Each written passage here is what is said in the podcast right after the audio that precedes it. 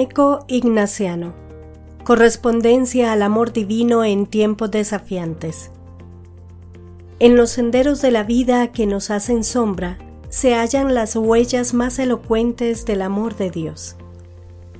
En la esencia de la tradición ignaciana encontramos un llamado resonante a discernir estas marcas de benevolencia divina y a responder con gratitud y dedicación, incluso o especialmente en medio de las dificultades.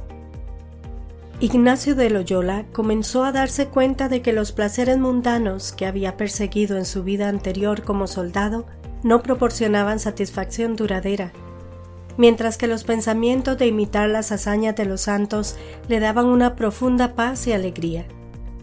Durante su recuperación, Ignacio comenzó a planear un nuevo camino de vida dedicado a la gloria de Dios.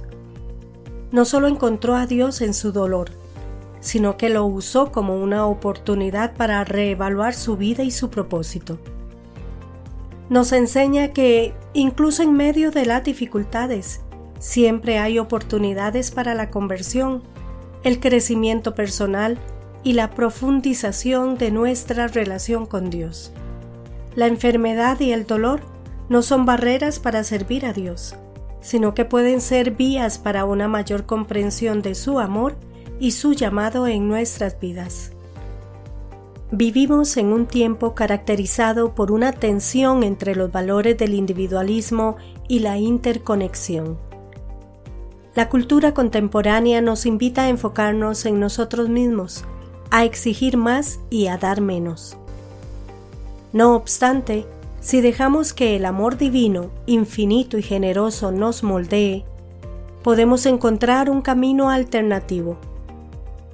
Este camino se define por la gratitud, un reconocimiento consciente de las bendiciones que hemos recibido, que a su vez alimenta una disposición a devolver, a dar generosamente a los demás. Este tipo de reciprocidad no surge de la obligación, sino del corazón agradecido.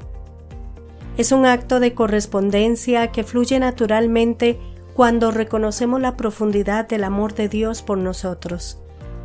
Nos motiva a servir en todas las circunstancias, en los momentos luminosos de comodidad y en los períodos oscuros de sacrificio. En este sentido, es importante recalcar que este servicio no es un mero acto de voluntad humana. Es la fuerza de Dios obrando a través de nosotros, particularmente en tiempos de dificultad como los actuales.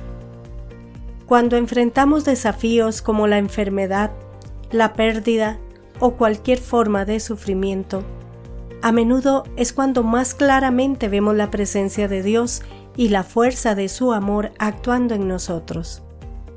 Así, la noción de servicio adquiere una nueva dimensión en nuestra sociedad. Deja de ser un acto de dar en un sentido meramente material o superficial para convertirse en un acto de amor, una manera de vivir que se nutre de la gratitud y se orienta hacia el bien del otro.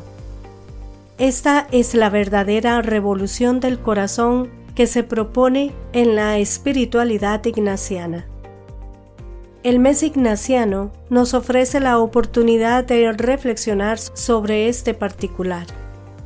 Nos desafía a abrir nuestros corazones al amor de Dios, a expresar nuestra gratitud por sus bendiciones y a comprometernos con un servicio que trascienda nuestras limitaciones personales nos anima a transformarnos en testigos de su amor en el mundo, iluminando con nuestra vida el rostro amoroso de Dios.